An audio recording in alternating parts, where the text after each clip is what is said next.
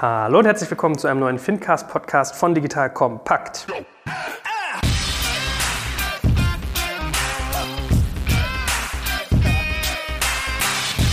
Mein Name ist Joel Kaczmarek und ich bin wieder mit den beiden Fintech-Kennern schlechthin zusammen, der lieben Miriam und dem guten André. Hallo ihr beiden.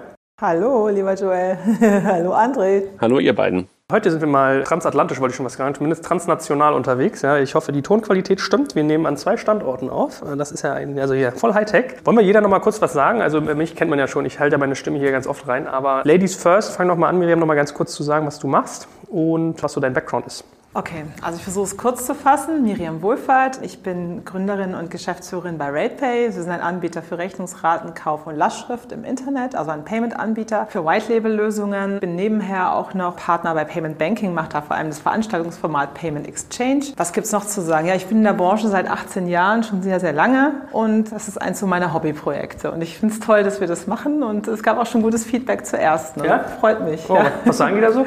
Die fanden das gut. Also ich habe einige meiner Kunden, die das angehört haben. Ah. Ja, die haben sie haben richtig was gelernt. Ja. Sehr gut, sehr gut, sehr gut. Da hast du ja eine Brücke zu André, ne? unter anderem mit Payment and Banking. André, erzähl doch mal, was Genau. du machst. Ja, André Bajorat, Geschäftsführer von Figo. Figo ist ein Banking Service Provider. Wir sitzen in Hamburg, da sitze ich auch jetzt gerade wieder. Und was wir machen, wir bilden Brücken und sind ein Enabling Provider, um auf bestehende Bankdaten in verschiedenen Diensten zugreifen zu können. Wir nennen das immer Banking in den richtigen Kontext zu bringen. Das ist sehr technologisch getrieben, mittlerweile aber halt auch regulatorisch getrieben durch neue rechtliche Rahmenbedingungen, die gerade in Europa entstehen mit PSD2. Das ist das, was wir hier aus Hamburg heraus machen. Und in der Tat haben Miriam und ich auch eine gemeinsame Brücke. Das ist Payment und Banking. Das habe ich mal irgendwann angefangen in einer Zeit, als die meisten Leute noch nicht über Fintech gesprochen haben, sondern das Ganze noch Payment und Banking hieß. Deshalb heißt der Blog auch so, paymentundbanking.com, wo ich im Jahr 2011 angefangen habe, Informationen aus der Branche für die Branche zusammenzustellen. Im Grunde genommen, weil ich nichts anderes gefunden habe. Und dann habe ich gesagt, okay, irgendwer muss es mal zusammenführen, weil ich selber halt faul und vergesslich bin, habe ich gedacht, ich versuche mal die Dinge, die ich interessant finde, so zusammenzufassen, dass es möglicherweise auch andere spannend finden. Das ist halt einer der Gründe, warum dann irgendwie Payment und Banking entstanden ist, hat sich mittlerweile entwickelt. Und mittlerweile haben wir eine Firma, Hobbyfirma daraus gemacht, wo unter anderem Miriam dabei ist, aber auch ein Jochen zum Beispiel dabei ist, ein Kilian, ein Raphael, ein Mike. Und wir halt Veranstaltungen machen und unter anderem halt auch einen Podcast unter Payment und Banking. Und mittlerweile, Joel, letztes Mal sagte ich noch, wir sind noch nicht bei Spotify, mittlerweile sind wir auch bei Spotify gelandet. Ähm, ich glaube ehrlich gesagt, durch den letzten Podcast ähm, hat uns dann jemand angetriggert und meinte, hey, wir kriegen euch auch zu, ähm, zu Spotify. Ja, da kann ich auch mal einen Podcast zu machen, die, die Irrungen und Wirrungen, wenn man zu Spotify mit seinem Podcast will. Alter Schalter. Aber ist lustig, äh, mein Digital Kompakt hat auch so angefangen mit dem Gedanken, fuck it, Komma, dann mache ich es halt selbst. Weil ich eigentlich auch immer wollte, so komm, lass uns mal Tiefenwissen irgendwie in die Szene bringen und keiner hatte Bock. Und dann dachte ich, ja gut, wenn man das nicht woanders, dann muss man selber. Ne? So, gut, hervorragend, das hätten wir geklärt. Man darf fairerweise sagen, man kommt an euch beiden, glaube ich, schwerlichst vorbei, wenn man durch die Fintech-Szene surft und tont. Also ihr seid da extrem gut vernetzt, extrem kompetent. Ich werde immer angemeckert jetzt schon, ich soll nicht so werblich, so freundlich über meine Partner im Gespräch reden, aber das muss ich hier mal, weil ihr wirklich beide sehr, sehr gut seid. Und das ist sehr dankbar, weil wir wollen heute über das Thema Mobile Payment reden. Ja? Warum ist das dankbar? Äh, Ich habe dann hier zwei Veteranen, die auch mal so ein bisschen die Historie mit mir beleuchten können. Die Ursprünge, wovon eigentlich die Rede ist, wenn man Mobile Payment meint oder sagt, weil ich durfte schon lernen, das ist durchaus variantenreich. Und dann mal zu überlegen, was muss man eigentlich tun, welche Gegebenheiten müssen gegeben sein, vorhanden sein, um die Verbreitung, die Akzeptanz zu steigern. Sprich, nach hinten raus wollen wir so ein bisschen die Frage aufmachen, wer wird eigentlich so das erste Mobile Wallet? Kann man auch mal diskutieren, ob das so Winner takes it all ist oder eher nicht. Das soll halt das Spektrum sein. Und ich würde sagen, wir steigen da mal wirklich ganz basisch ein, ganz grundlegend. Was ist denn in eurem Verständnis Mobile Payment? Okay, also ich habe mir ein paar Gedanken darüber gemacht, weil wir darüber diskutiert haben. Es gibt meiner Meinung nach vier verschiedene Arten von Mobile Payment. Eins ist mobil bezahlen quasi mit einer Pay-App, also das Handy als Geldbörsenersatz, wo du quasi die Daten drin gespeichert hast, sowas wie Apple Pay. Dann haben wir sowas wie mobile Kartenterminals, wie iSettle, heißt du kannst im Taxi mit deiner Kreditkarte oder am Flohmarkt mit deiner Kreditkarte bezahlen oder eben das unterwegs einkaufen per Smartphone oder Tablet, wie auch immer, in einem Webshop, der eben mobil optimiert ist und äh, wo man dann im Endeffekt hinten bezahlt mit Kreditkarte, Lastschrift oder Rechnung. Das ist auch mobil bezahlen oder PayPal dann. Und als viertes, aber das ist so ein bisschen so ein eher älteres Thema, wo es alles angefangen hat, bezahlen so von Micropayments über die Telefonrechnung. Ja. Das sind so meine Varianten. Und dann ist immer so die Frage, was ist denn dann eigentlich wirklich das mobile Bezahlen? Das ist echt schwierig. Du hast eine andere Ansicht gehabt, was das ist. Ja, also ich denke, ich habe bei Mobile Payment primär POS-orientiert gedacht. Wenn ich am POS bin und auf der Senderseite, also derjenige, der bezahlt, ein Mobilgerät ein, einsetze. Also es wäre jetzt dein Faktor 1 gewesen. Eine Pay-App, das Handy als Geldbörse. André, habe ich gelernt, hat schon wieder ein viel, viel weiteres Verständnis von Payment, wie, Mobile Payment. Wie sieht das bei dir aus? Ehrlich gesagt war, als wir angefangen haben mit Payment und Banking und als ich angefangen habe, entstanden damals im Jahr 2011 die ersten Mobile Payment Angebote in den USA, so in 2010 und dann auch in Deutschland. Und das waren halt Pay11 und SumUp und Square als Vorbild. Und das waren eigentlich so die ersten Definitionen von Mobile Payment, die so hochgekommen sind. Das war in der Tat eher Retail-lastig, so ähnlich wie du es gerade beschrieben hast, Joel, aber aus einer anderen Perspektive, nämlich aus der Händlerperspektive. Und wenn ich das jetzt mal als Grundlage nehme und dann eure Aussagen, was ihr schon unter Mobile Payment versteht, zusammenfasse, dann ist eigentlich meine breite Definition die, überall da, wo ein Smartphone, möglicherweise sogar ein iPad zum Einsatz kommt, im Prozess des Bezahlens, egal ob auf der Händler- oder auf der Kundenseite, kann man von Mobile Payment sprechen. Und das kann man dann halt aufteilen. Ja? Und das kann man aufteilen auf Point-of-Sale-Zahlung, also auf den klassischen Proximity Payment, also Offline-Payment oder halt auf die Online-Welt. Dann ist für mich aber unter anderem zum Beispiel jeder Amazon-Einkauf, den ich über mein Smartphone mache, auch Mobile Payment. Und so kannst du halt dann das ganze Thema halt auf, aufsplitten aus meiner Perspektive. Und so etwas wie, was du gerade sagtest, eine, eine Mobile Wallet von einem Händler oder eine Mobile Wallet von einem Anbieter, der mehrere Händler aggregiert, wie ein Payback, ist natürlich auch Mobile Payment. Payment. Also relativ breites, breites Spektrum unter wie man Mobile Payment definieren kann. Und insofern natürlich auch echt ein weites Feld, wo man dann auch viel drüber streiten kann, weil dann oft die Leute über Themen sprechen und nicht das gleiche meinen. Deshalb streiten dann viele auch, weil die Definition einfach unterschiedlich ist. Ja, ich wollte gerade sagen, wenn ich so drüber nachdenke, wenn du jetzt sagst, Joel geht hin, bestellt mit seiner Amazon-App bei Amazon irgendwie ein paar neue Leitsordner und bezahlt aus der App heraus. Mhm. Streng genommen ist das ja gar nicht Mobile Payment, also bezahlen ja. im technischen Sinne, sondern hinten dran ist eigentlich meine Bank und Amazon zieht ja eigentlich meine Bank ein. Ne? Also eigentlich ist es ja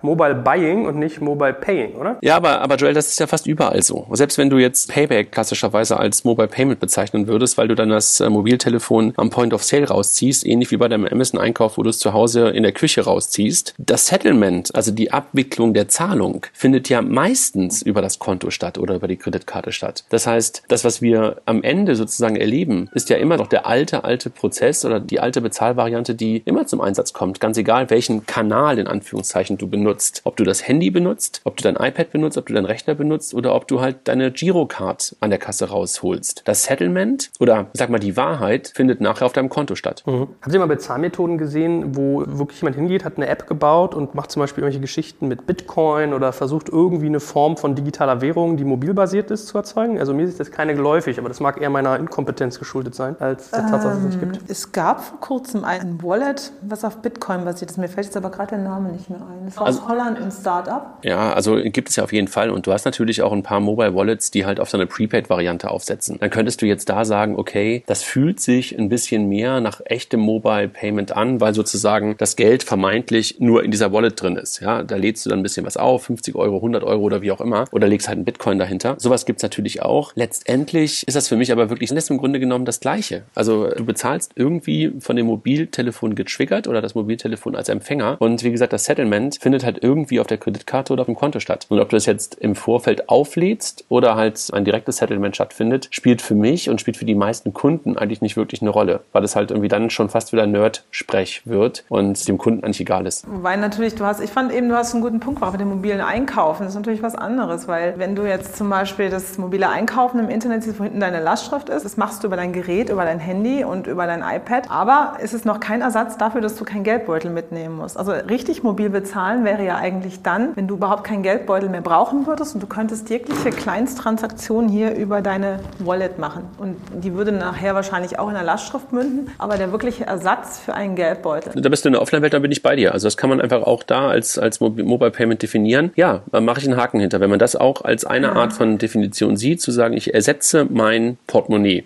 bin ich dabei. Kann man auch machen. Gibt es noch zu wenige für. Das kannst Tat. du ja heute mit Alipay machen. Alipay funktioniert ja sowohl online als auch mobile als auch am POS. Sag mal was dazu, was das ist, für jemanden, der das noch nicht kennt. Alipay ist im Prinzip ein Wallet, so wie PayPal auch. Ist aber gegründet worden von der Firma Alibaba, kennt man ja auch, ja. Wahrscheinlich inzwischen eins des, äh, wahrscheinlich eines der wertvollsten Unternehmen der Welt, Ant Financial Services. Und die haben aus ihrem Alibaba heraus, aus der Plattform, die, die wollten eben ein eigenes Zahlungssystem auch bauen. Und da haben die ein eigenes Zahlungssystem eingeführt, so wie PayPal eben auch. Relativ ähnlich, aber das hat sich sehr stark ausgeweitet, so dass es eben im Prinzip eine App ist, die heute als Alipay-App, die du benutzen kannst. Kommt aus China und du musst auch dort dein Konto haben. Also es ist nicht für Deutsche im Moment möglich, mit Alipay zu bezahlen, wenn du dort nicht registriert bist und dort eben kein Konto hast. Und das ist im Prinzip ist sehr interessant, was Alibaba gemacht hat. Die haben ein großes Ökosystem gebaut, was heute alles macht. Also es regelt den Zahlungsverkehr, es regelt das Bezahlen, es vergibt Kredite. Also wir können eigentlich mal einen Podcast darüber machen, was Alipay und Ant Financial Services eigentlich alles machen. Das ist wirklich krass. Und es laufen eben sehr viele Transaktionen darüber. Und es führt dazu, dass die Leute eigentlich kaum mehr Bargeld brauchen. Warum konnte das so funktionieren? Ich denke halt, in China hast du das, du hast halt weniger Regularien gehabt, wie du sie hier in Deutschland gehabt hast. Du konntest halt sehr viel leichter ein Zahlsystem dort aufbauen, was nicht so sehr an Datenschutzthemen hängt wie bei uns. Und es gibt einfach nicht so viele, hier in Deutschland ist ja alles reguliert. Wenn du ein Zahlungssystem bauen willst, dann ist es echt sehr schwierig, sowas in den Markt zu bringen. So, und dann hast du quasi dort innerhalb dieses Ökokreislaufs zahlen können. Dann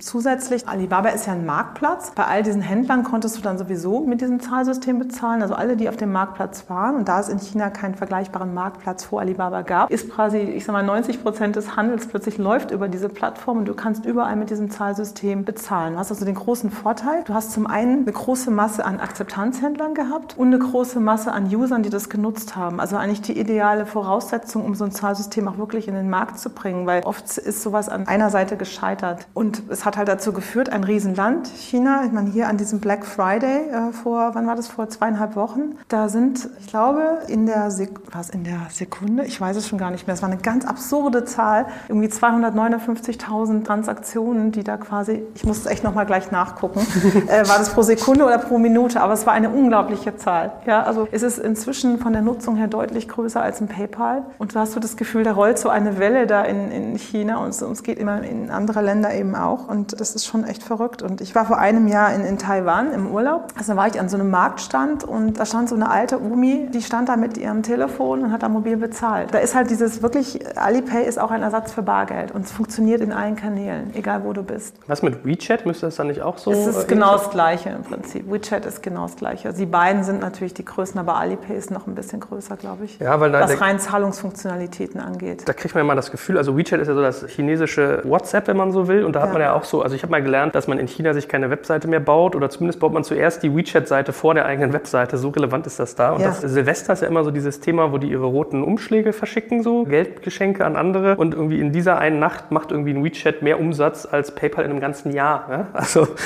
ich meine, was siehst du da? Da siehst du halt Behaviors, die sich verändert haben und so Pattern, die sich verändert haben. Und die führen halt zu so einer unglaublichen Marktdurchdringung und durch so einer unglaublichen Nutzung. Und das haben wir halt hier, vor allen Dingen in Europa momentan noch nicht. Und deshalb haben wir halt auch so eine Diversität in der Art, wie wir bezahlen. Also deshalb hast du sowas wie Bargeld noch, sowas wie Girokarte noch, sowas wie Kreditkarte noch und halt die Versuche von Mobile Payment. Ja, weil das in China natürlich irgendwie ganz anders losgetreten wurde und ein bisschen mehr auf der grünen Wiese das Ganze entstehen konnte. Und wenn du dann ein komplettes Ökosystem hast, wie du es bei Alipay hast, dann verändern sich dann wirklich auch Verhaltensmuster und dort hat man halt auch so ein, zwei Generationen an Digitalisierung und damit auch an Digitalisierung des Geldes übersprungen. Dort kamst du ein Stück weit aus dem Bargeld vor allen Dingen und bist sofort in die mobile Welt gesprungen. Ja, und wir sind halt nicht so gesprungen, sondern unsere Evolution ging sozusagen schrittchenweise. Ne? Also bei uns kam dann irgendwann der Scheck und dann kam die Kreditkarte, dann kam irgendwann der stationäre Rechner, der Laptop und so weiter. In China und in ein paar anderen Ländern sind da halt die Sprünge weiter gewesen und damit halt auch die Möglichkeiten, solche Systeme und solche Verhaltensmuster, Verhaltensweisen von Kunden komplett anders, sagt man steuern, steuern wäre falsch, ne? sondern einfach entstehen zu lassen, ist glaube ich der richtige Begriff. Du kannst auch in Deutschland das Thema Mobile Payment ja nicht wirklich steuern, sondern du kannst es nur über smarte Nutzung mehr und mehr in die Köpfe von Menschen reinbringen. Ja? Und deshalb bin ich auch immer so, wenn ich über das Thema Amazon spreche, ist das jetzt Mobile Payment oder nicht? Warum nutzen wir diesen unglaublichen Giganten so gerne? Weil es halt sich halt so unglaublich smart anfühlt. Ja, und das hat ja auch unsere Behaviors verändert. Wenn ich über irgendwas nachdenke, was ich kaufen möchte zu Hause, dann denke ich nicht darüber nach, wo ich morgen in der Stadt hingehe, um das Ding zu suchen, sondern das erste, was ich mache, ich google noch nicht mal mehr. Ja, letztens hat meine Tochter zu mir gesagt, Papa, ich habe bei Amazon gegoogelt. Ich so, nee, bei Amazon googelst du nicht, sondern bei,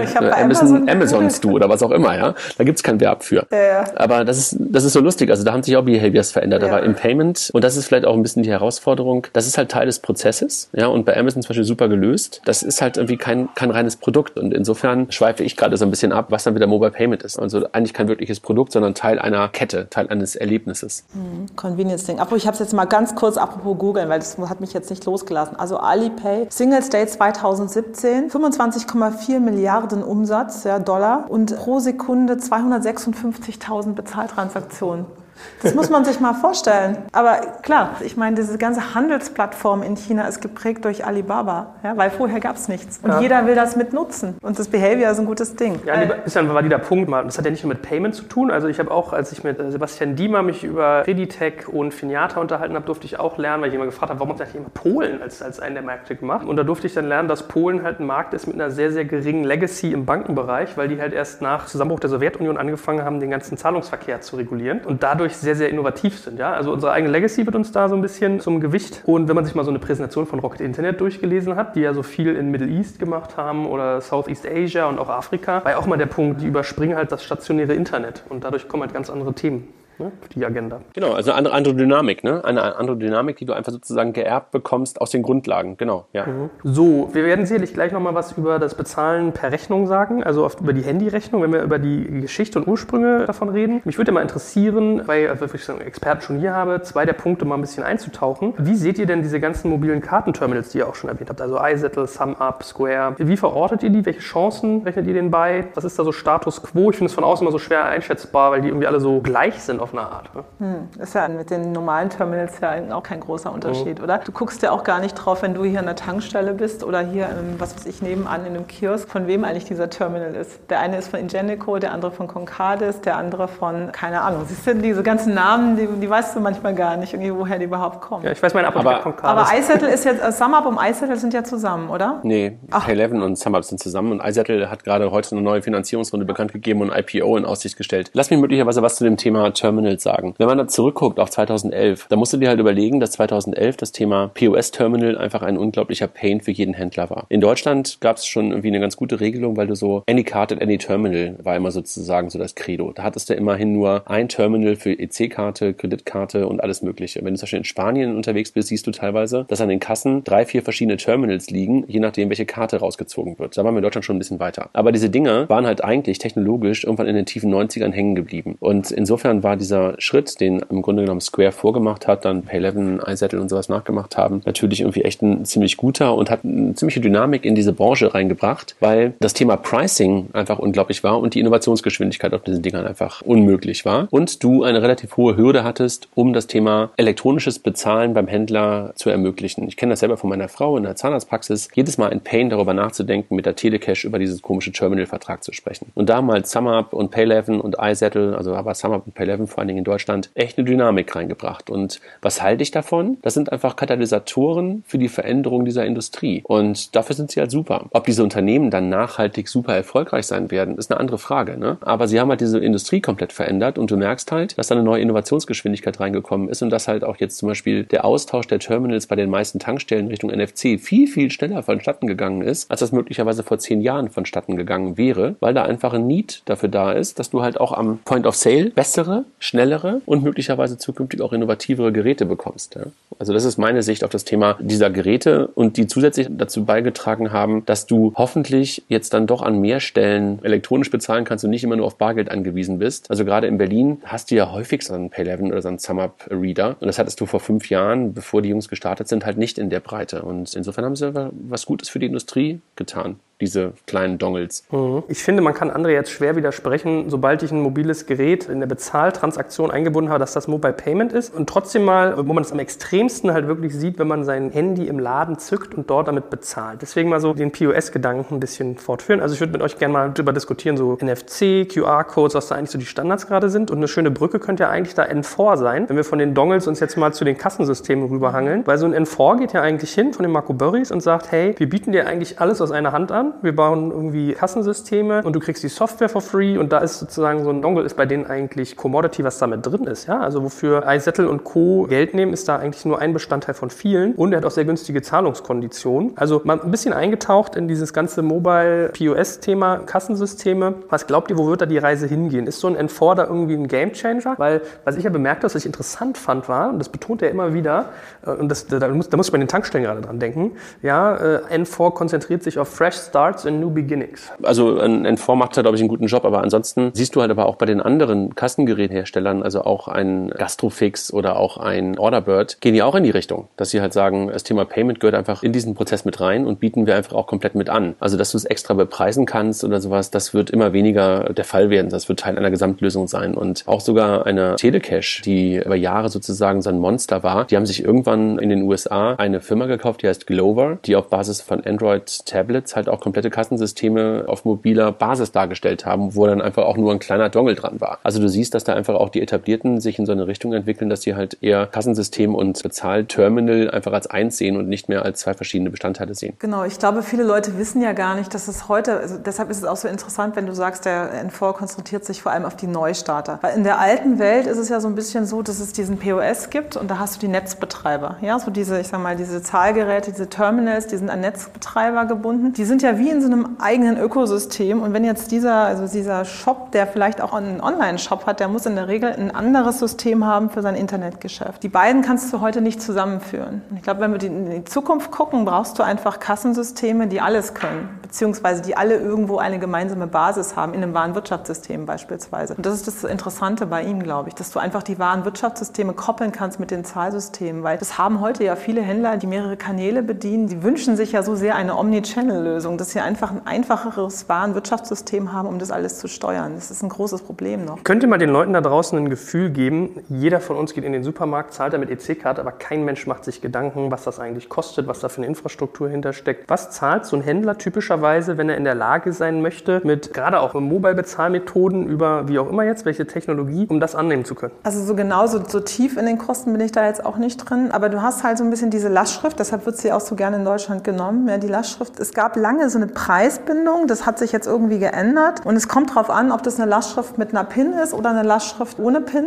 Ja, die Lastschrift mit PIN ist ja garantiert für den Händler. Die ohne PIN, da kann irgendwo noch ein Chargeback erfolgen. Und wir sprechen hier über Centbeträge, die der Händler bezahlt. Und deshalb war es auch immer so schwer, die Kreditkarte dort zu platzieren in der Vergangenheit. Ja. Deshalb, ich will mich jetzt nicht aus dem Fenster lehnen. Ich meine, es ist irgendwas, je nach, je nach Art der Absicherung der Lastschrift zahlst du irgend wahrscheinlich was zwischen 10 Cent und 30 Cent pro Transaktion. Ja, also oder? ich, ich glaube, ich glaub, Miriam, ich muss, möchte dir ein bisschen widersprechen, weil es halt keine fixen Centbeträge sind, sondern du hast halt in der Regel zwei verschiedene Preise. Also du hast auf der einen Seite einen technischen Dienstleistungspreis in der Tat, das ist meistens irgendwie ein Centbereich dafür, dass diese Transaktion überhaupt durchgeführt wird. Und dann zahlst du halt an die Bank, die das Ganze halt abbildet, einen variablen Preis. Der ist mittlerweile ja durch die Interchange-Regulierung durch Brüssel auch bei der Kreditkarte deutlich nach unten gegangen. Das war früher mal so, dass du teilweise bis zu anderthalb bis zwei Prozent bezahlt hast pro Transaktion. Das heißt, bei 100 Euro hast du dann teilweise bis zu zwei Euro dafür bezahlen müssen. Und das ist jetzt deutlich nach unten gegangen und du befindest dich da irgendwo zwischen 0,5, 0,6 irgendwo bei den meisten Transaktionen für Kreditkarten. Bei der EC-Karte, also Girocard, deutsches System, ist es sogar noch darunter. Dort gab es schon früher immer die Regelung 0,3, also der typische Preis. Ja, und der ist aber jetzt auch deutlich nochmal nach unten gegangen in bestimmten Branchen. Also unter anderem, so wie ich das jedenfalls meine zu wissen, in der Mineralölbranche zahlt halt kein Mineralölhändler irgendwie 0,3 Prozent für die Transaktion. Aber das ist das, was sozusagen dahinter stattfindet. Und was du in der Regel brauchst, Joel, du brauchst in der Regel einen Netzbetreiber, der für dich die Verbindung in das Zahlungsverkehrsnetz herstellt. Der kriegt halt sozusagen ein Transaktionsentgelt und du brauchst halt einen sogenannten Acquirer, der für dich halt die Kreditkartenzahlungen und Girocardzahlungen entgegennimmt und der wird halt variabel vergütet. Also ich meine, ich habe mir sagen lassen im Gespräch mit dem Marco Börries von N4, dass er so grob kalkuliert hat. Typischerweise würde jemand, der am Markt sich so ein System reinholt, ja, was diese ganzen Bezahlarten kann, so roundabout 1500 Euro zahlen für die eigentliche Hardware, hat dann nochmal 1500 Euro Softwarekosten und dann kommen halt noch die Gebühren für das Payment zu. Ich habe auch gerade schon mal geguckt, ob ich die Zahl nochmal finde. Ich meine, er hatte irgendwie sowas mit 0,89 Prozent an der Order bei C-Karte und 1,19 oder so bei Kreditkarte. Ja, das ist, halt, das ist glaube ich, nicht mehr das, was wirklich momentan am Markt wirklich bezahlt wird. Möglicherweise bei ganz, ganz kleinen und auf die referenziert Marco natürlich dort. Hat er vielleicht recht. Kann sein, dass es dann noch ein bisschen höher ist. Aber wenn du halt am Supermarkt über Supermarktpreise redest, wird es auf jeden Fall etwas kleiner sein. Und ja, Kassensysteme sind echt teuer. Und auch diese Payment Terminals, das hatte ich ja vorhin schon angedeutet, mhm. haben halt echt einen Preis. Und die haben halt auch teilweise Preise, wo du denkst, boah, das kann doch nicht wahr sein, dass ich irgendwie eine monatliche Bereitstellung bezahle, dann nochmal eine Jahresabo bezahle. Also das ist irgendwie schon echt ein teurer Spaß, auch Kassensysteme weiterhin einzukaufen. Also ich habe mich fast richtig in der 0,79% EC-Karten Kreditkarten, 1,19 Kreditkarten. Aber wie dem auch sei, wir wollen ja eigentlich über Mobile reden. Was für Methoden gibt es denn eigentlich mit dem Handy am POS, also wirklich vor Ort an der Kasse zu bezahlen? Eigentlich momentan, glaube ich, nur zwei. Also wenn wir über Deutschland reden, dann kannst du halt mittlerweile bei der einen oder anderen Bank deine Kreditkarte in deine Banking-App hineinholen und dann den NFC-Chip deines Android-Telefons benutzen, um ganz normal am Point of Sale an den schon vorhandenen Kassenterminals mit deinem Handy zu bezahlen. Das ist momentan noch eher gering verbreitet. Also ich weiß, dass die Deutsche Bank das vor einem halben Jahr etwa gelauncht hat. Jetzt die Volks- und Raiffeisenbanken und Piloten da drin machen. Das ist die eine Möglichkeit, wo du dein Handy benutzen kannst, um zu bezahlen. Eigentlich klassischerweise mit der Kreditkarte, die halt an der Stelle virtualisiert ist und dort wird die NFC-Schnittstelle im Handy und auf der anderen Seite im Terminal benutzt. Und dann hast du halt proprietäre Lösungen, die entweder von einzelnen Händlern losgetreten worden sind. Unter anderem hat Netto mal damit angefangen und die haben auf einer QR-Code-Basis eine Lösung geschaffen, dass deren Barcode-Scanner an der Kasse in der Lage waren, auf deinem Handy einen Barcode zu lesen, also das Barcode-Lesen als Zahlungsauslöse zu nehmen und dahinter eine Lastschrift gezogen wurde von deinem Konto. Das hat sich nicht wirklich so richtig in der breiten Masse durchgesetzt. Bei diesen einzelnen Händlern jedenfalls ähm, hört man davon nur noch relativ wenig. Und dann gibt es aus meiner Perspektive noch eine dritte Variante, wo du halt einen Dienstleister hast oder einen Partner hast wie Payback, der verschiedene Partner sozusagen integriert hat in seine, in seine Lösung, wie eine Aral und wie eine Rewe, wo es dir halt möglich gemacht wird, auch deine Payback-App zu benutzen, auch wiederum einen Barcode an der Kasse vorzuzeigen und dann dieser Barcode die Zahlung sozusagen auslöst, initiiert. Im Hintergrund wird auch wiederum eine Lastschrift von deinem Konto gezogen. Das sind so die drei Varianten, die ich gerade in Deutschland sehe für mobiles Bezahlen am Point of Sale. Gut, also haben wir drei Wege, wie das derzeit funktioniert. Wenn wir uns jetzt mal rüberhangeln, darüber, wie das ganze Thema mittlerweile verbreitet ist, wie die Akzeptanz ist, da können wir mal über spannende Fälle auch reden. Also ich finde, über Payback sollte man auch mal ein bisschen sprechen. Oder über sowas wie Apple Pay liegt ja, glaube ich, auf der Hand. Wie seht ihr denn die Marktakzeptanz bisher bei dem Thema? Hat ihr so das Gefühl, also jetzt überall steht es an allen irgendwie hm. Supermarktkassen dran, ja, hier irgendwie NFC und Sie können Ihr Handy hm. drei Zentimeter weit weghalten und bezahlen. Das war ja lange nicht so ne? und ist ja auch irgendwie gefühlt noch nicht so richtig angekommen, oder? Also meiner Meinung ist es immer noch nicht angekommen. Also es ist einfach, es macht ja keinen Spaß den Leuten und solange das umständlich ist, das zu bedienen, da den Code rauszuziehen und das irgendwie zu machen, du willst an der Kasse da schnell durch und du hast auch dann das Denken, und dann stehen hinter dir Leute und du musst da irgendwie schnell rummachen mit dem Handy und dann kommt es nicht, das hält einfach die meisten davon ab. Es ist eine umständliche Bedienung und es gibt auch keinen einheitlichen Standard. Es gibt dann diese Netto-App, diese Edeka-App. Es gab ja auch vorher noch ein paar andere Systeme, die sind auch nicht mehr da. Ich glaube, es ist einfach das Problem, die Leute finden das nicht lustig und Payment macht keinen Spaß und es muss einfach einfach sein. Ja. Es muss einfach total einfach sein. Ich glaube, wir sehen gerade eine Veränderung durch die weitere Verbreitung von NFC. Das hat im ersten Schritt noch nicht unbedingt sofort was mit Mobile Payment zu tun, aber schafft gerade eine Grundlage. Wenn ich mich selber beobachte, dann nutze ich halt mittlerweile mehr und mehr am Point of Sale meine Kreditkarte mit NFC-Schnittstelle, weil ich es einfach nur noch drauf tabben muss. Das hätte ich mir gar nicht vorstellen können. So von einem Jahr habe ich immer gedacht, macht doch gar keinen großen Vorteil. Das mache ich mittlerweile. Und das ist aus meiner Sicht so ein bisschen so die Grundlage dafür, wenn demnächst halt auch meine Karte virtualisiert in mein Handy reinwandert und ich dann das Handy davor halten kann. Momentan muss ich noch die Karte mitnehmen und nur in den seltensten Fällen kann ich wirklich auch schon mein Handy zum direkten Bezahlen benutzen. Aber ich glaube, dieser Behavior-Pattern, der sich da gerade verwandelt, der wird, glaube ich, gerade schon ein Stück weit gesetzt. Also da habe ich ein bisschen Hoffnung. Und in der Tat, ich bin völlig bei euch. So richtig in der Breite hat sich das mobile Bezahlen aus der Kundenperspektive im deutschen POS noch nicht wirklich durchgesetzt. Also ich bin bekennender Nutzer von Payback, nicht so groß wie Jochen das ist. Hier Jochen Siegert aus dem Payment und Banking Blog, der total der Riesenfan davon ist. Aber in der Tat ist da halt die Kombination aus Punkte sammeln und Bezahlen einfach total gut gelöst. Du musst nicht mehr zwei Karten rausziehen oder musst nicht eine App und eine Karte rausziehen, sondern wirklich nur einen einzigen Barcode vorzeigen, den selber kurz scannen und dann kann die Kassiererin sogar weiter die Waren übers Band ziehen und am Ende klickt sie nur noch einen Button und das Ding ist bezahlt. Das geht schneller, ist smarter aus der Kundenperspektive. Ach, Spaß machen tut Payment nie, ne, Miriam? Da sind wir uns, glaube ich, einig, weil das irgendwie meistens so wie etwas ist, was irgendwie am Konto wehtut. Aber es behindert dich halt immer weniger. Und insofern glaube ich, dass da schon so ein paar Schritte jetzt gemacht sind. NFC-Verbreitung wird dazu führen, dass wir halt mehr und mehr ich sag mal, Terminals in die Lage versetzen, auch nachher mal irgendwann mit dem Handy zu sprechen. Und solche, ich sag mal, Leuchtturmprojekte wie Payback, die wirklich den Kundenmehrwert in den Vordergrund stellen, sind, glaube ich, auch schon ganz gute, ja, in der Tat Leuchttürme. Dass drumherum noch nicht viel, viel mehr passiert und dass jetzt bei Rewe an der Kasse jetzt nicht irgendwie 80 Prozent mittlerweile mit der App bezahlen, darüber sind wir uns, glaube ich, einig, dass es irgendwie schade ist. Und vielleicht warten wir alle einfach wieder nur auf Apple Pay und Apple wird das dann alles wieder verändern. Aber auf die warten wir ja schon seit zwei Jahren. Ich glaube, also die werden vieles verändern. Wusstest du eigentlich, dass es da eine Petition sogar für gibt? Nee. Also letztes letztes Jahr wurde eine Petition gestartet, dass Apple Pay in den Markt kommt. Ja, also man muss mal überlegen, dass es wirklich Leute gibt, die sich wünschen, die eine Petition starten, dass Apple Pay in den deutschen Markt kommt. Das finde ich schon unglaublich. Also als patriotischer Europäer muss ich ja sagen, da bin ich ja da stark dagegen, zumal dieser Pennerladen ja seine Umsätze hier irgendwie so beschwissen äh, versteuert und wir irgendwie so mit GAFA sowieso schon zu tun haben. Also eigentlich müsste man ja so ein Payback dabei unterstützen, dass das man, na gut, ist auch kein deutscher Player, gehört eigentlich auch einer Ja. großen Kreditkartenfirma. Ja. Aber ich habe ja schon mal ein paar Takeaways. Also erstes Takeaway, es ist an vielen Stellen auch noch ein Hardware-Thema, also dass die Kassensysteme das können, weil mir ist jetzt schon öfters passiert, wenn ich Payback-Punkte für meine Frau mit dem Handy sammle, dass ich dann mein Handy über die Kasse rüberreichen muss. Die Kassiererin fasst das an, zieht es über das Band oder tippt es ab. nicht, ja. ja, gar nicht. Also gibt es da so ein 800-Euro-Device oder irgendwie sowas? Also, äh, Also Hardware muss stimmen. Dann ist es ein bisschen Education-Thema, also dass man den Leuten das irgendwie Mhm. in, die, in die Nutzerköpfe bringt. Und irgendwie das dritte wäre jetzt die These, ne? also ist vielleicht noch nicht bestätigt, aber die These von Payback, dass man das an einen Use Case knüpft. Ja. Ne? Also das sagt ja so ein Dominik Domick auch, der wie Geschäftsführer Marketing bei Payback, dass er sagt, naja, wir wollen gar kein Mobile Wallet sein, weil wie du auch sagst, der Payment ist unattraktiv, keiner will eine App haben zum Bezahlen, sondern die App, die wollen eine App haben, die ihnen irgendein Vergnügen bereitet oder irgendein Problem löst oder etwas bei etwas hilft. Und wenn Payment davon ein Bestandteil ist, umso besser. Ne? Und das ist eine interessante Aussage von jemandem, der zuvor Geschäftsführer bei PayPal war. Absolut. Aber die haben es halt geschafft, dass sie ein Incentive für den Kunden gemacht haben. Ja? Also dieses Incentive für den Kunden. Und was aber auch noch ein wichtiger Case ist, dass sich das irgendwie durchsetzt, ist natürlich auch der Preis. Und da bist du nämlich eben, da sind wir doch wieder bei dem Thema, wo wir eben waren, was kostet eigentlich Bezahlen am Post? Wenn du natürlich nur ein paar Centbeträge hast bei Bezahlen im POS, dann darf ein mobiles Bezahlsystem auch nicht irgendwie 1,5 Prozent kosten, weil dann ist der Händler nicht incentiviert, das einzusetzen. Ja? Und wenn du nicht genügend Akzeptanzstellen hast, ja, dann ist es einfach auch ein Problem. Dann kann man nirgendwo damit bezahlen und das ist bei PayDirect ja auch so ein großes Thema. Zu wenig Akzeptanzstellen, ja, zwar inzwischen viele Nutzer durch das Konto, aber zu wenige, die es akzeptieren.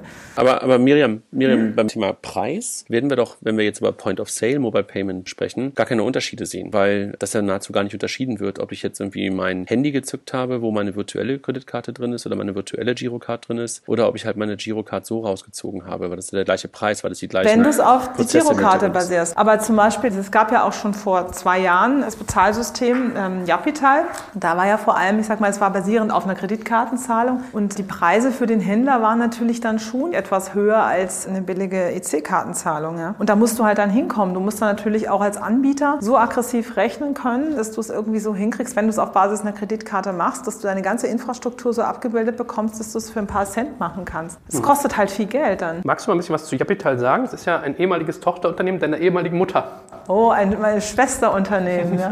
genau, deine, deine Ex-Schwester. Meine Ex-Schwester. Ja, was kann ich dazu sagen? Also ich meine, Japital ist natürlich auch ähnlich wie PayDirect. Es ist extrem schwer im deutschen Markt ein neues Zahlungssystem zu launchen, weil du eben all diese Dinge hast. Sicherheit, dass das Vertrauen da ist, dass man es nutzt, dass es eben nicht umständlich von der Bedienung her ist. Und ich glaube, das war sicherlich in der Anfangszeit bei Japital schon auch ein Ding, dass das Handling ein bisschen kompliziert war, dass es nicht ganz so einfach war mit dem QR-Code, wenn du keine Internetverbindung hattest zum Beispiel. Das hat keinen Spaß gemacht, das mit dem QR-Code da rumzufummeln, das dauerte zu lange. Du hattest anfangs vielleicht auch noch nicht dann bei Japital, die hatten relativ schnell sogar relativ viele Akzeptanzstellen, aber noch zu wenige Nutzer, die es benutzt haben. Ja, das ist halt auch immer so ein Henne-Ei. gesunde, das Henne-Ei, dass du das eben hinbekommst, dass du auch die Nutzer bekommst, dass du den Nutzer das Incentive gibst, das runterzuladen, das zu machen und das zu nutzen. Was da vielleicht vergessen worden ist, dem Nutzer dieses Incentive zu geben, weil der hatte vielleicht erstmal keins, der hat nur eine Kreditkarte bekommen und hat vielleicht sonst erstmal noch kein wirkliches Benefit gehabt. Japital war, glaube ich, vom Pricing her schon auch sehr attraktiv für die Händler, weil diverse Händler haben es ja auch, unter anderem Rewe auch ganz groß in sehr vielen Märkten eingeführt, aber die Hardware war auch noch schwierig. Dann war es ja auch so ein bisschen, dass diese Leute an den Kassen, wir haben es ja damals ja auch getestet hier bei Rewe und wollten mal damit bezahlen und weißt du, dann hast du oft das Problem, das Kassenpersonal, die kannten sich dann nicht so damit aus. Dann habe ich gesagt, können wir das nicht mit Japital? Oh, das geht heute nicht. Da merkst du immer so, das ist ja auch sowas, ja. Wie kriegst du das denn dahin, dass du es wirklich ausgerollt bekommst, dass die Leute, dass auch das Personal das gut findet, das Kassenpersonal. Also deshalb äh, die, die Grundidee von Japital, die fand ich sehr, sehr gut, weil man einfach mal eine Alternative schaffen wollte zu PayPal, ein Wallet, was in allen Kanälen funktioniert, ja. Ähm, aber gut, es wurde dann irgendwann der Stecker gezogen, weil man gesagt hat, das ist jetzt, das wird ein, ein Fass ohne Boden und äh, das werden einfach vielleicht zu viele Themen. Und ich denke, das war eine, eine, gute Entscheidung, das irgendwie auch, es war ein guter Versuch, fand ich wirklich gut. Und es war auch ein mutiger Versuch. Ja, ähm, man stellt auch Dinge wieder ein, wenn man merkt, es ist vielleicht einfach zu kompliziert. Ja? Ich glaube, wenn ich auch was zu Japital noch sagen darf, das Ganze ist ein bisschen sozusagen an so einer Großmachtsfantasie von vornherein gescheitert. Ne? Man dachte halt, okay, wir sind so groß, dass wir alleine schon sofort eine Relevanz bekommen und hat dann halt eine Lösung gebaut, die sich einfach aus der User-Perspektive nicht gut anfühlte. Und es gab einfach keinen wirklichen Need für den User, das Ganze zu machen. Und in der Tat war das Onboarding und nicht nur der Prozess an der Kasse, sondern das Onboarding für den User einfach eine Katastrophe. Man hat einfach sozusagen gemacht, was technisch möglich war, aber nicht unbedingt das, was ich mir als Nutzer gewünscht hätte. Mhm. Das, was Miriam gerade beschrieben hat, dann nochmal seine Prepaid-Kreditkarte wieder hinterzulegen und dann Aufkleber zu bekommen in Teilen, das war halt irgendwie, das braucht, braucht es denn nicht. Also da gab es irgendwie keinen wirklichen Need für. Und in der Tat dort Akzeptanzen hinzubekommen auf der Händlerseite, das haben sie, glaube ich, durch die Macht der Größe ganz gut hinbekommen. Aber in der Tat hat man uns vergessen, ne? also uns als Nutzer, weil es gab echt keinen Need, das ganze Ding zu nutzen. Und das ist bei, bei Payback, um darauf nochmal zurückzukommen, da kommst du halt aus einer anderen Positionierung, weil du halt schon ganz, ganz viele Millionen Nutzer hast, die heute Payback-Punkte, also Kunden für die Punkte-App sind, denen halt dann den Weg zu ebnen, zu sagen, du kannst damit jetzt auch bezahlen, ist wahrscheinlich viel leichter, weil du den Lead schon hast, als halt Leads direkt neu zu gewinnen für ein neues Bezahlverfahren. Na, wir können ja jetzt mal einen kleinen Dip machen in das ganze Thema Ursprung von Mobile Payment, weil wenn wir jetzt nach hinten raus uns dann darüber Gedanken machen wollen, wer kann so das Mobile Wallet der Wahl werden, das führende, dann werden wir auch wieder über GAFA sicherlich reden und über solche Leute wie Payback halt. Wie ist denn für euch eigentlich eurer Wahrnehmung nach Mobile Payment hier in Deutschland entstanden? Eigentlich hast du ja schon gesagt, genau. per Rechnung, ne? per Handyrechnung. Ja, per eigentlich sogar noch in Vor-Internet-Zeiten, diese BTX, da gab es ja auch diese Schmuddelseiten, ja, die mussten ja irgendwie abgerechnet werden, die Schmuddelseiten und das wurde vor allem über die Telefonrechnung abgerechnet, also über die Telcos, oder? André, wie siehst du das? Jetzt fragst du ihn, ob er sich an Porno. Äh, nee, ja, schön, schön, schön, dass der, dass der Ball bei mir liegt, wenn es um Schmuddelseiten geht. Aber in der Tat Nein. war das so, dass in der BTX-Welt, also ähm, Ende der 80er, Anfang der 90er, so ein Operator-Billing schon stattgefunden hat. Und wenn du so willst, kann man das halt so als Grundlage von Mobile Payment oder als Ursprung von Mobile Payment bezeichnen. Nicht in dem Sinne, wie das Mobile Payment, über das wir jetzt hier die ganze Zeit mehr und mehr gesprochen haben, also über Point-of-Sale Mobile Payment, da spielte das keine Rolle. Aber in der Tat, die Telefonrechnung zu benutzen, um bestimmte digitale Dienstleistungen, nachher dann auch die Jumper-Klingeltöne und irgendwelche springenden Frösche zu bezahlen. Das ist schon irgendwie auch ein Ursprung für Mobile Payment und möglicherweise teilweise auch sowas wie ein Stigma, weil halt damit auch verbunden war, dass du halt irgendwelche blöden Klingeltöne für teuer Geld im Abonnement gekauft hast. Ja, das hat natürlich irgendwie auch etwas mit Mobile Payment zu tun und auch mit der Historie zu tun, dass manche Leute das dann möglicherweise dann doch nicht ganz so gut finden. Vielleicht auch einer der Gründe, warum die Telcos dieses Thema, die ja eigentlich, wenn wir über Mobile sprechen und über Mobile nachdenken, ja die prädestiniertesten Player für das Thema sind und waren, das Thema halt nicht vernünftig besetzt haben. Also witzigerweise sowohl in Deutschland haben sie es nicht geschafft, also da haben sie es mit M-Pass versucht, als auch in den USA. Und da ist es nicht nur daran gescheitert, dass die Firma ISIS hieß, was natürlich dann in dem Krieg im Mittleren Osten dann irgendwie nicht der richtige Name war, aber auch die haben es nicht hinbekommen. Also sozusagen die Telcos haben das Thema Payment nicht wirklich so richtig zum Fliegen bekommen. Und ich glaube, das liegt teilweise daran, dass zurück nochmal aufs Operator Billing in der Anfangszeit, als man sich nur auf digitale Güter und auch ein Stück weit auf sehr lukrative digitale Güter im Operator Billing konzentriert hat, unglaublich hohe Margen da drauf waren. Also teilweise hast du als Anbieter von digitalen Gütern zwischen 30 und 40 Prozent an den Operator, also an den Mobilfunkprovider, bezahlt für das Bezahlen. Was völlig irrsinnig ist in der normalen Payment-Welt. Ja, und wenn du halt darauf guckst und dann überlegst, oh, jetzt bringe ich mein Operator-Billing halt auch in andere Industrien rein, dann sind da, glaube ich, ein paar Leute einfach daran gescheitert, dass sie einfach nicht von ihren Margen runtergehen wollten. Aber das ist ja auch wirklich eigentlich ein, ein komischer Fall, was generell Mobile in Deutschland angeht. Yamba ist ja damals mit einer ganz anderen Vision gestartet. Die wollten ja der Startscreen, das Yahoo des mobilen Internets werden. Ja, also der Gedanke war zu sagen, wir werden die Search Direction für Mobile in Deutschland. Dann hat sich das Ganze ist, ist völlig verschlafen. Also das Ganze immer, ja, Mobile kommt nächstes Jahr, kommt nächstes Jahr, kommt nächstes Jahr. Und dann sind sie auf dieses Klingelton-Thema gegangen. So, und man hatte ja eigentlich lange Angst und es hat sich massiv abgezeichnet, dass die Telcos dieses ganze Mobile-Business komplett besetzen werden. Also es gab richtig hergestellte Handys teilweise. Die hatten die ganzen Hersteller auch alle unter der Kandare, dass sie teilweise Handys bauen mussten, wo dann Telekom-Button drauf war oder oder. Und es hat aus einem einzigen Grunde nicht funktioniert, dass die Telcos die Hoheit über Mobile gewonnen haben. Das war halt das iPhone. 2007, also habe ich mir sagen lassen von vielen ehemaligen Jamba-Mitarbeitern, okay, das wusste ich hat, gar hat das iPhone die Vormacht der Telcos gebrochen. Total. Also nicht nur das Gerät, sondern auch das, die, die Denke zu sagen, das zu appisieren, ja, dass es gar nicht mehr einen zentralen Einstiegspunkt gibt, sondern 20, 30, 40. Von daher hat ja André ganz recht, dass, dass die das sich nicht gekrallt haben.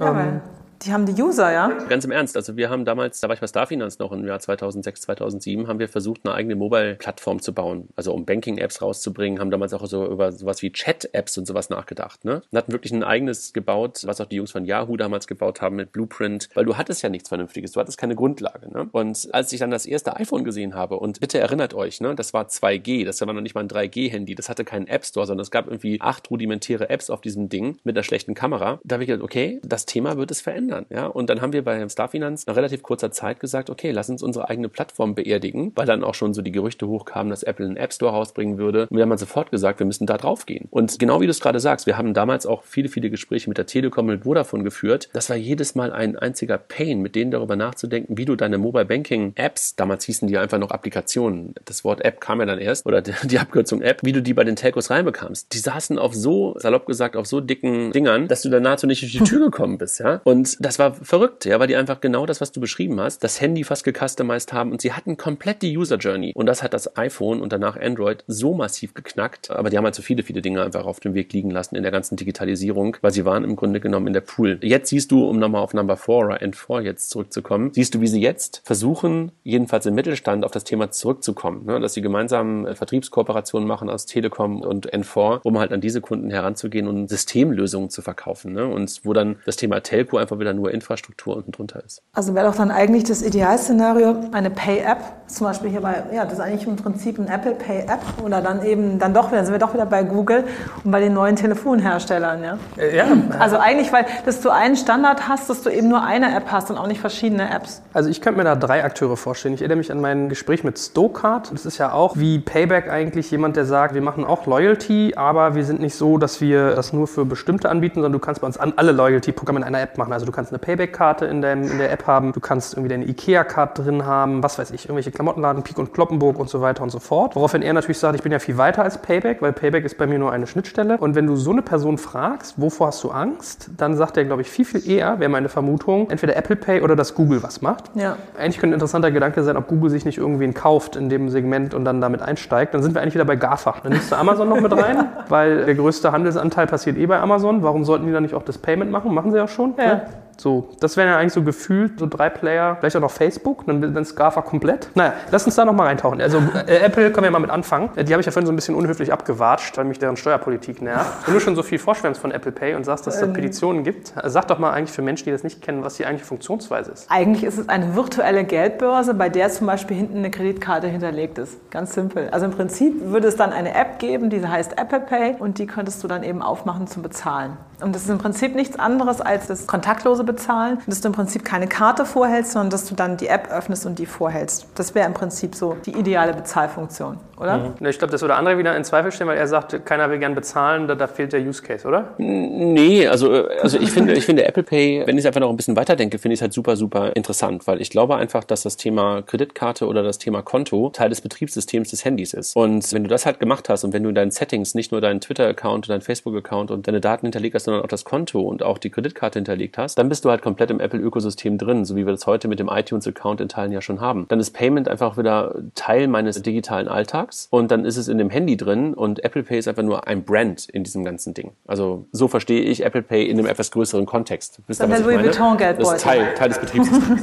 Ja, der Louis Vuitton-Geldbeutel und du hast halt dann unterschiedliche Karten da drin, mit denen du im Endeffekt bezahlst. Also das heißt Karten. Also das Telefon ist der Geldbeutel und da ist dann eben die Kreditkarte hinterlegt, aber es kann natürlich auch per Lastschrift mit deinem Konto, per Rechnung andere Zahlarten hinter, die das Ganze wieder mit der Bank verbinden. Also eigentlich müsste dann Apple hingehen und entweder ein N26 kaufen oder selbst zur Bank werden, oder? Der Logik nach. Nee, nee, nee, nee, Nee. Warum? Warum brauchst du doch nicht? Meinst du du, benutzt einfach, nein, nein, nein, du benutzt das Bestehende. Also warum sollst Ja. du dir diesen Pain antun und selber Bank werden und selber eine Kreditkarte rausgeben, wenn du halt die bestehenden Kreditkarten, die bestehenden Bankkonten connectest und die in Anführungszeichen benutzt, um dann halt Zahlungen auszulösen? Das würde ich mir als Apple gar nicht antun. Also selber Bank zu werden, selber Zahlungsdienstleister in dem Sinne zu werden, sondern benutze die bestehenden Rails, benutze die bestehenden Infrastrukturen. So würde ich es tun. Nur die Herausforderung für alle die, die halt dann nicht so nah an uns Kunden dran sind und Jemand wie Apple ist halt sehr nah an uns dran, weil dieses Gerät ständig in unserer Hand ist, ständig in unserer Po-Tasche ist, ist halt, dass der Touchpoint halt bei Apple stattfindet. Und das ist halt die Herausforderung für die, die das Thema halt nicht so forsch angehen. Also in N26 zum Beispiel, finde ich, integrieren das Thema die Bezahl-Experience ziemlich gut in ihre Mobile-App. Wenn ich zum Beispiel irgendwo mit meiner Kreditkarte, mit meiner N26-Karte bezahle und dann irgendwie noch so einen komischen 3D-Secure-Code eingeben muss, dann fühlt sich das bei den meisten Banken ziemlich crappy an. Bei N26 ist das super smart gelöst. Und gleichzeitig bekomme ich nachher auch sofort einen Push, wenn ich irgendwo bezahlt habe. Das ist jetzt nichts, hat nichts mit Apple Pay zu tun, sondern hat nur was damit zu tun, wofür benutze ich eine Bank und in welchen Momenten benutze ich möglicherweise auch die App meiner Bank und sehe ich meine Bank noch. Und das macht N26 zum Beispiel sehr gut. Mhm. Meine, was glaubt ihr, wen seht ihr da in der Pole Position? Ist es wirklich die Hardware, das Bezahldevice oder könnte zum Beispiel so ein Amazon auch um die Ecke kommen und sagen, wir haben eigentlich die Händlerbeziehung zu euch schon online, gehen jetzt auch irgendwie mit Whole Foods in den stationären Handel, zumindest in US, was Bio und, und Supermärkte angeht, dass man da auch eigentlich ganz gute Chancen hätte, das zu machen. Also ich glaube schon, diejenigen, die ganz nah am Kunden dran sind, das sind diejenigen, die gewinnen werden, so wie es bei vielen Sachen ist. Ja? Also das ist sowohl in Apple, die ganz nah am Kunden dran sind, aber in Amazon könnte das auch. Und Amazon könnte sich sehr schnell die nötigen Tools besorgen, um das zu tun. Mhm. Ist Google dann eher hinten dran, weil die so als Datenkrake gelten?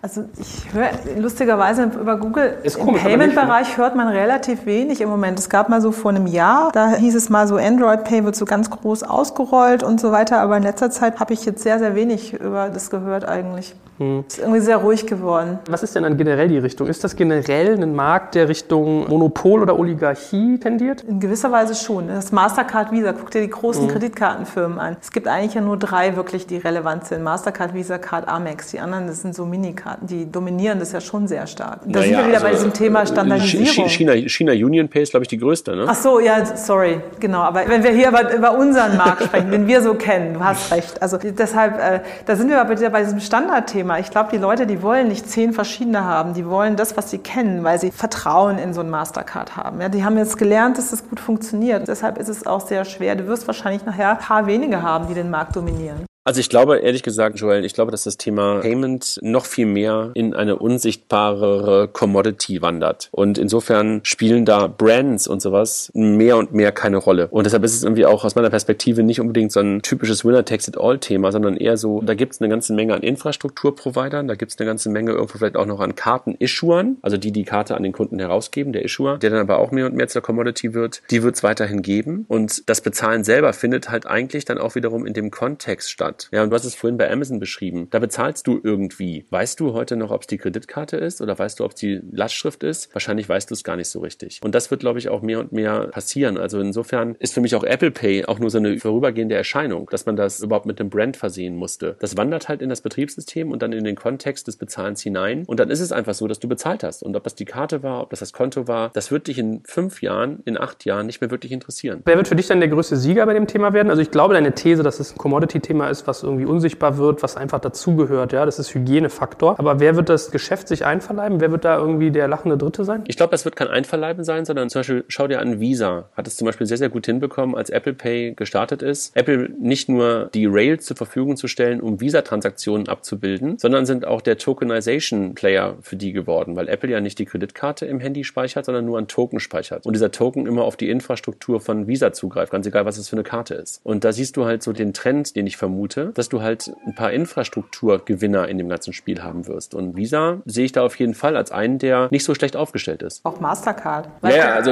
Ja, genau, also also ich finde schon, dass die eine sehr starke Rolle spielen. Guck dir an, wenn du jetzt einfach mal fünf Jahre in die Zukunft guckst, das ganze Thema Smart Home oder die ganzen automatisierten Bezahlprozesse. So, ich finde immer Uber als sehr schönes Beispiel. Die wenigsten Deutschen kennen ja Uber, wie es wirklich funktioniert. Aber letztendlich wird so das Zahlen der Zukunft sein. Das heißt, du nutzt irgendwas und dann automatisch wird nachher irgendwie hinterher bezahlt. Und es geht dann aber auch darum, dass das irgendwo geschützt ist und deine Identität in gewisser Weise nicht missbraucht wird. Ja? Weil du hast ganz viele plötzliche Zahlvorgänge, die dein Leben bestimmen werden. Was weiß ich, der Kühlschrank, der sich irgendwann befüllt. Du bist im Auto irgendwann, bestellst deine Lebensmittel per Sprachnachricht und so weiter. Da laufen ja überall dann Bezahlvorgänge ab, wo du nicht hingehst und jetzt aktiv was eintippst oder sowas. Das sind ja auch viele Dinge, die da in Zukunft kommen. So ein bisschen so, wer sind die größten Gewinner des Autobooms der letzten 20, 30 Jahre? Natürlich sind das irgendwo irgendwo auch die Autos, aber halt vor allen Dingen auch Zulieferer. Und so ein bisschen sehe ich es hier auch so. Ne? Also das Auto ist noch nicht einfach nur in der Nutzung drin, das wird noch kommen, sondern da ist es momentan noch eine Brandfrage. Aber auch da hat es schon ganz, ganz viele Zulieferer, die halt auch die großen Gewinner waren.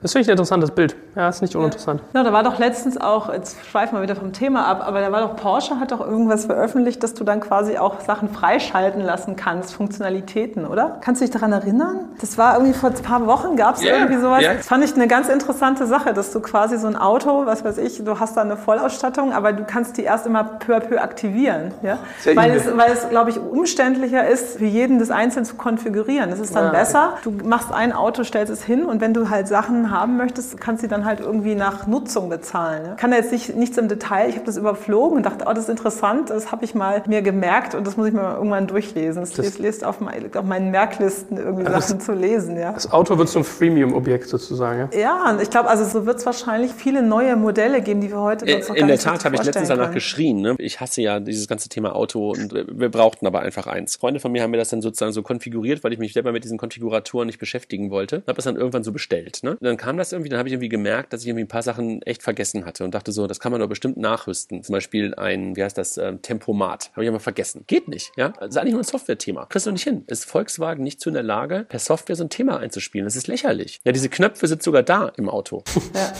ja, das ist echt verrückt. Gut, dass sie meinen Außenspiegel nicht mehr einklapper machen können, okay. Dass ich lieber eine Automatik gehabt hätte, auch das ist okay. Das sind größere Dinge. Aber diese elektronischen Teile, dachte ich so, das kann doch nicht wahr sein, dass wir das nicht hinbekommen, jetzt diesen Tempomaten da irgendwie noch mit reinzubekommen. Aber egal, wir schweifen in der Tat gerade so ein bisschen ab auf die Dinge, die halt ansonsten unser Leben auch beschäftigen, wie Autos. Darf man dann eigentlich davon ausgehen, dass wenn Mobile Payment sich weiterentwickelt und zunimmt, dass diese ganze Fragmentierung, die man gerade in Europa ja hat mit den ganzen Debitscards, EC-Karten und so weiter und so fort, nimmt sowas dann ab oder merkt man das gar nicht mehr so, diese Reibung, wenn man einfach mobil das so on the fly macht? Nimmst du es ehrlich gesagt heute in Europa wahr, wenn du durch Europa reist, dass es dich irgendwie stört, dass du irgendwie das Gefühl hast, du könntest mit der Karte, die du gerade rausziehst, nicht bezahlen? Also in den Niederlanden hatte ich das gehabt, ja. Da, gab's, da gibt es ja mittlerweile Restaurants, da kannst du nicht mehr Bar zahlen und ich hatte keine Kreditkarte. So, da habe ich nichts zu essen gekriegt, weil ich keine Kreditkarte hatte.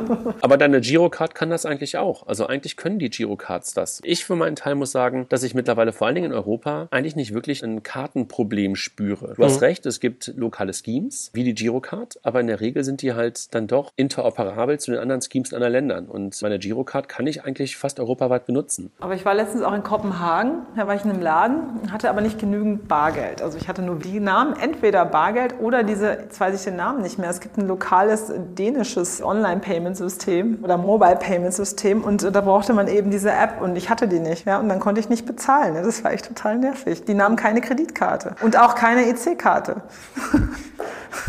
Ja, aber ich meine, man staunt ja auch, das durfte ich lernen bei einem Bekannten, der auch ein Bonuspunktprogramm gemacht hat, dass Bargeld ja super teuer ist für Läden. Ne? Also ich glaube, die Industrie, die Händlerindustrie freut sich, wenn Mobile Payment zunimmt, wegen Versicherungen, Transportgefahren, Diebstahl der Mitarbeiter, gegebene Münzen. Dann hast du auf einmal so eine thailändische 2-Euro-Münze, die gar keine ist und so. Aber naja, man sieht viele spannende Randthemen. Nehme ich jetzt so ein bisschen mit, dass wir hier in Deutschland uns nicht groß Hoffnung machen müssen, in dem Thema Mobile Wallet irgendwie die Nase vorn zu haben? Ich glaube nicht, dass die Deutschen die Nase vorn haben werden. Nein. Nicht mal ansatzweise, ne? Ich denke immer, es gibt irgendwelche deutschen Anbieter, die irgendwo embedded werden in irgendwelche Systeme. Ja, also ich glaube auch das, was wir machen bei RatePay, wir werden irgendwann mal mit irgendeinem kooperieren, wo man einfach eine Dienstleistung dort erbringt und dort vielleicht Ratenzahlung, Rechnungskauf integriert in irgendeine andere Zahlart. Aber ich glaube ehrlich gesagt nicht, dass das mobile große Bezahlsystem aus Deutschland kommt. Daran glaube ich nicht. Du auch nicht, oder? Anne? Ja, ich habe ja eigentlich auch gerade schon gesagt, dass ich gar nicht daran glaube, dass es einen großen Mobile Wallet Anbieter gibt, sondern dass es einfach Teil des Prozesses wird. Also insofern glaube ich ehrlich gesagt nicht, dass der aus Deutschland kommt. Da bin ich bei euch. Hervorragend oder vielleicht auch manchmal nicht hervorragend, aber hervorragende Themenaufbereitung. Es hat viel Spaß gemacht, einen bunten Ritt und ich nehme mit, wir werden demnächst mal über Alipay reden, vielleicht auch über WeChat. Machen wir so eine China-Ausgabe oder Ja. so. Ne? Dann gehen wir so alle Länder durch. So machen wir Latam und was für Rocket-Abkürzungen es noch so gibt für diese Länder. Äh, ich danke euch ganz herzlich, es hat viel Spaß gemacht und bis zum nächsten Mal. Oh, darf ich eine Sache noch sagen? Ja. Will ja eigentlich keine Werbung machen, aber hier, wir, wir machen ja, deshalb möchte ich es einmal hier noch anspielen. Wir suchen ja die goldene Transaktion. Deshalb an alle, die in der Payment-Welt, die uns jetzt zuhören, wir haben die PEX im Januar und man kann sich bewerben als innovativer Bezahldienstleister oder als ein Händler, der was ganz Innovatives im Bereich Bezahlen gemacht hat, für die goldene Transaktion 2018. Und wir haben auch eine ganz tolle Jury, die die vergibt. Und mehr findet ihr auf der Webseite bei Payment und Banking unter den Veranstaltungen Payment Exchange. Also das wäre mir einfach in eigener Sache nochmal eine kleine Werbung wert. Es wäre echt schön, wenn wir auch richtig coole Sachen aus Deutschland mal finden. Vielleicht gibt es ja doch noch Hoffnung für... Ja. Finde find ich gut und tragen. Sie müssen mir nächstes Mal früher Bescheid sagen, dann mache ich mal eine tolle Ja, sorry, Podcast-Werbung. das hatte ich ganz vergessen. Anyway, danke euch und bis zum nächsten Mal. Danke. Mach's gut. Ciao. Tschüss. Ah!